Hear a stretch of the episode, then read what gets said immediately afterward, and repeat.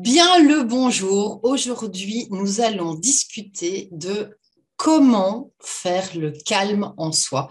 Cinq astuces clés pour faire le calme en soi, pour sortir la tête du guidon, pour arrêter d'avoir une tête comme un Tetris où euh, vous entendez déjà la petite musique et vous imaginez les blocs, les tout doux qui, tombent, euh, qui arrivent non-stop. Et donc, comment faire pour arriver, malgré tout le bruit environnant et toutes les millions de choses que vous avez à faire, comment arriver à retrouver le calme pour avoir finalement une vue hélicoptère, pour être beaucoup plus euh, concentré, pour travailler beaucoup plus rapidement, avec plus d'efficacité, plus de qualité?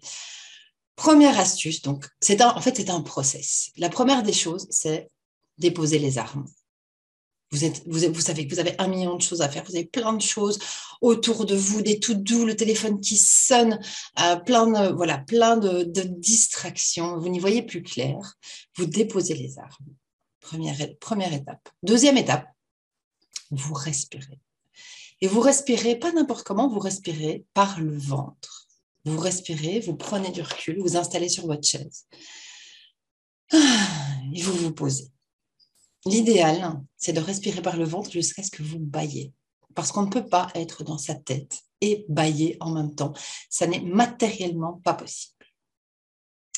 Une fois que ça s'est fait, vous vous levez et je vous entends déjà me dire, mais non, on vient de te dire plein de choses à faire, qu'on avait une to-do list à rallonger. Très bien, mais justement, vous vous levez et vous imprimez un mouvement. Si possible, vous allez vous promener euh, dans la nature, vous faites autre chose, faites votre lessive. Quoique les lessives, ça peut être un peu cérébral aussi, mais donc essayez vraiment euh, euh, d'aller vous promener. Voilà, ça c'est vraiment l'idéal. Allez vous promener, faites des choses physiques euh, qui ne demande pas votre cerveau. Mettez pause. Éloignez-vous de tout ce que vous avez à faire, de tous vos, voilà, vos listings.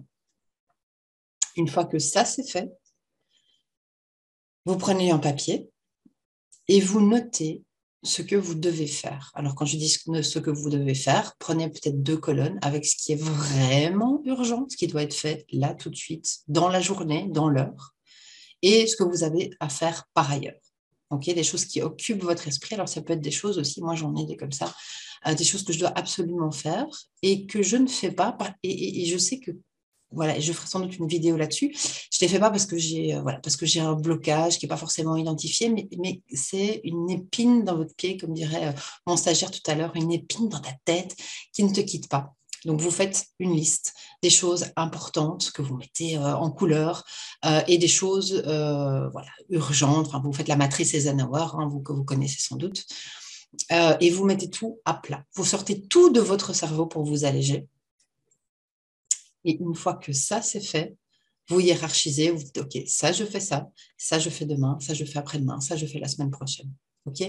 Et ces cinq étapes clés, je vous garantis, vous donneront une euh, vision euh, à 360, une vision beaucoup plus juste, beaucoup plus posée de euh, ce que vous souhaitez faire, de comment vous souhaitez le faire, dans quel délai, et ça vous permettra réellement de sortir votre tête du guidon, d'être beaucoup plus, d'être un entrepreneur, un dirigeant beaucoup plus juste vis-à-vis des autres, mais vis-à-vis -vis de vous-même aussi, avec une bien meilleure énergie et une bien meilleure euh, vision, en fait, hein, vision des choses, et donc de faire un travail beaucoup plus rapide et beaucoup plus qualitatif. À tout bientôt.